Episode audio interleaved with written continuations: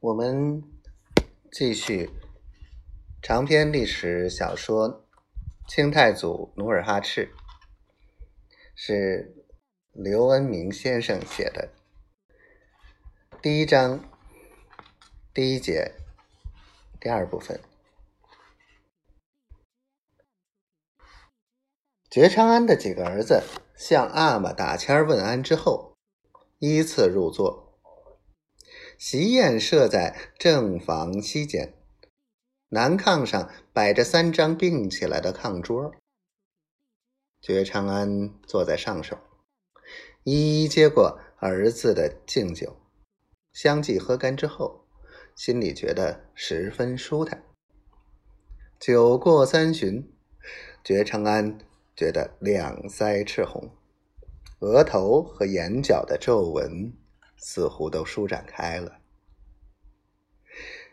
觉昌安呷了一口酒，就把傍晚听到尼堪外兰要发兵的消息跟五个儿子说了一遍。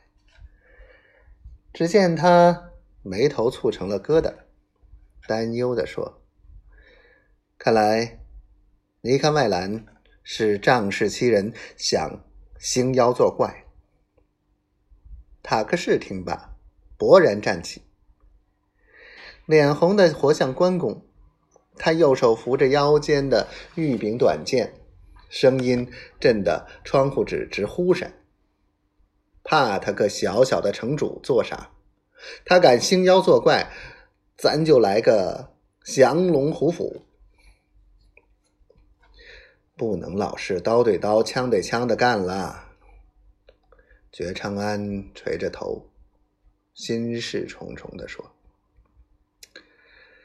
阿玛所说即是。”二子额尔眼盘腿坐着，像一尊弥勒佛，自斟自酌了一阵儿，抬起宽脸盘儿，挤了挤发涩的眼睛，说：“我爱新觉罗家族。”兄弟叔伯多人，眼下分居十二处，甚是涣散。